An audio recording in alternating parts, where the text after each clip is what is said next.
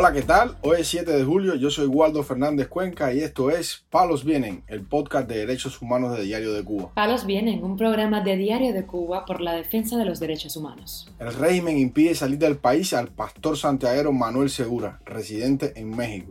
El opositor exiliado en Estados Unidos, Ramón Saúl Sánchez, comparecerá a juicio para evitar ser deportado a Cuba.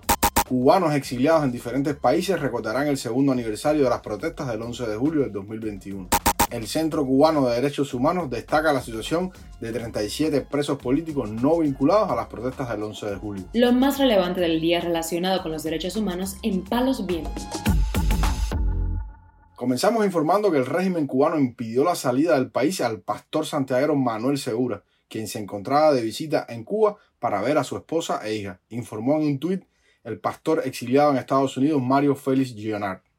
La eufemísticamente llamada regulación ocurrió en el aeropuerto Fran País de Holguín cuando el pastor iba a abordar un vuelo de regreso a México, donde reside en la actualidad. El líder religioso Alain Toledano declaró que Segura, a su llegada a Cuba, fue interrogado por horas y luego pudo estar varias semanas con su familia. Víctima también de la llamada regulación fue en esta semana el músico Fran Batista, vocalista de la banda de rock Rice and Beans. Batista hizo una directa desde el aeropuerto de Juan Alberto Gómez de Varadero, en donde denunciaba que le impedían salir del país y había empeñado mucho dinero en ese viaje. Un estudio realizado por Diario de Cuba y Conectas en el año 2020 documentó que desde el de enero del 2019 hasta marzo del 2020, 245 residentes en Cuba estuvieron o aún se encuentran regulados por razones políticas. La cifra debe haber variado con el tiempo, pero estará en el entorno de 200 a 300 cubanos víctimas de esa política represiva.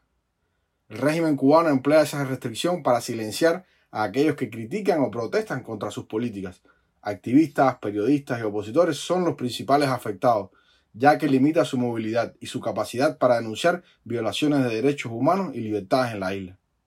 Esta limitación afecta la posibilidad de estas personas de viajar al extranjero para participar en eventos internacionales, buscar apoyo o simplemente ejercer su derecho a la libre circulación.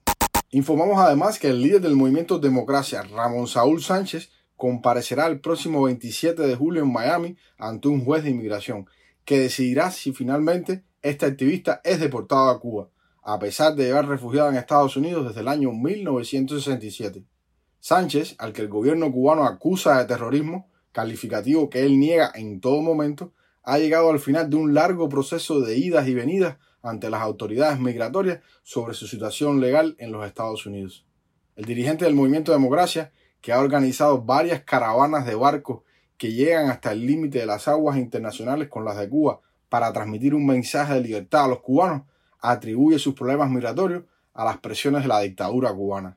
El 27 de julio, Saúl Sánchez argumentará ante el juez las razones por las que no debe ser enviado a Cuba. En declaraciones a la agencia española EFE, este activista expresó que voy a tener la oportunidad de presentar mi defensa, porque hasta ahora yo no he podido. La única vez que estuvimos cerca de comparecer ante un juez, el gobierno estadounidense retiró los cargos. Ramón Saúl Sánchez llegó a Estados Unidos en 1967 en los llamados vuelos de la libertad. Él considera que corre peligro de ser torturado en su país si regresa. En su argumentación ante la justicia reiterará su petición de residencia en Estados Unidos, que dos veces le ha sido denegada una petición en la plataforma change.org llamada Por favor, ayúdenos a parar la deportación de Ramón Saúl Sánchez cuenta con más de 20.000 firmas de las 25.000 que se han propuesto reunir para enviárselas al gobierno del presidente Joe Biden. La activista Vanessa Alonso, promotora de la campaña, dice en la presentación que si el gobierno de los Estados Unidos envía de regreso a Ramón Saúl Sánchez, pasará el resto de su vida en una prisión cubana. Palos viene. Por otro lado, informamos que cubanos residentes en varios países se manifestarán en las calles para recordar el estallido nacional del 11 y 12 de julio del 2021, las protestas más masivas que ha vivido Cuba en casi siete décadas de régimen castrista. En España, el movimiento Acciones por la Democracia y la Resistencia Cubano-Madrileña anunciaron una manifestación que comenzará a las 11 de la mañana frente a la oficina del Parlamento Europeo en Madrid, situada en el Paseo de la Castellana número 46. Previamente se realizará una mesa informativa para la cual se colará una carpa donde se hablará de la violación a los derechos humanos en Cuba, el acuerdo de diálogo político y cooperación entre la Unión Europea y La Habana y la situación de los presos políticos. También en Italia, tanto en las ciudades de Roma como Milán, habrá concentraciones para recordar ese día.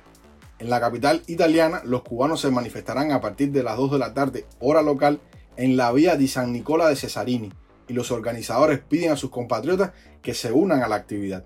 Mientras, en Milán, la activista Habana de la Torre está organizando una intervención el 8 de julio, o sea, mañana, a propósito de un concierto que dará la agrupación Gente de Zona en la ciudad. Por otro lado, al sur del continente americano, también los cubanos en Uruguay se manifestarán el 11 de julio próximo en las inmediaciones del Palacio Legislativo de Uruguay, en Montevideo, a partir también de las 2 de la tarde, hora local.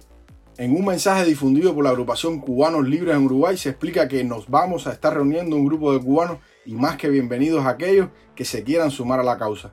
Estamos exigiendo libertad para los presos políticos. También ese día se realizará una vigilia frente a la Embajada del régimen cubano en Washington, D.C., la capital de los Estados Unidos. Habrá también una demostración de solidaridad en la ciudad de Miami, la capital del exilio cubano. El 11 y 12 de julio del 2021 ocurrieron protestas sin precedentes en las últimas décadas en todas las provincias del país. Los miles de manifestantes pidieron el fin de la dictadura, la renuncia del gobernante Miguel Díaz Canel y mejores condiciones de vida para el pueblo cubano. El saldo, debido a la represión del régimen, fueron una persona fallecida y varios heridos, algunos de gravedad, casi 2.000 personas detenidas y más de 700 procesadas judicialmente con condenas en algunos casos que superan los 10 años de cárcel. Para finalizar, informamos que el Centro Cubano de Derechos Humanos dio a conocer su primera lista parcial de presos políticos que no incluye a los encarcelados por las protestas del 11 de julio del 2021. Esa lista tiene 37 imputados por los presuntos delitos que van desde daños a la propiedad, resistencia y desórdenes públicos, hasta sedición, sabotaje y desacato, entre otros delitos. La organización independiente dijo que se ha localizado a cada familiar de este preso y ha hablado con ellos. Se han tramitado problemas de algunos de ellos vinculados con su estado de salud y con situaciones legales de las cuales los familiares no han tomado conciencia. Según el Centro Cubano de Derechos Humanos, uno de los principales problemas que enfrentan los presos políticos en la isla es que la familia acepta todo lo que le dicen porque no están acostumbrados a que se cumpla la ley. En ese sentido, la organización les ha ofrecido asesoría.